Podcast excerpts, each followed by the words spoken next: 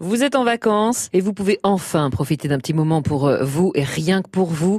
C'est peut-être l'occasion d'apprendre à faire votre gommage maison. Voici quelques recettes faciles à faire avec une base qui fonctionne plutôt bien.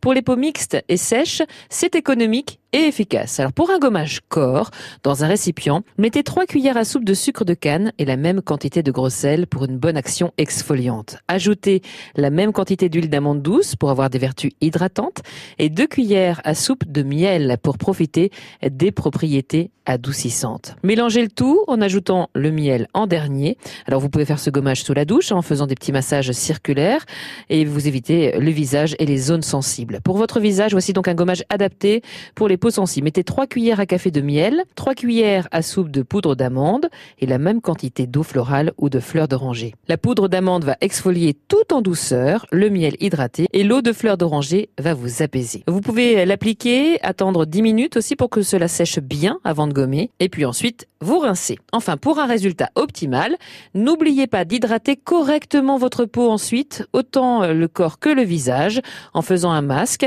ou en mettant une bonne crème hydratante. Pensez donc à vous chouchouter au moins une fois par semaine, car paraît-il, prendre du temps pour soi, c'est s'accorder de l'importance.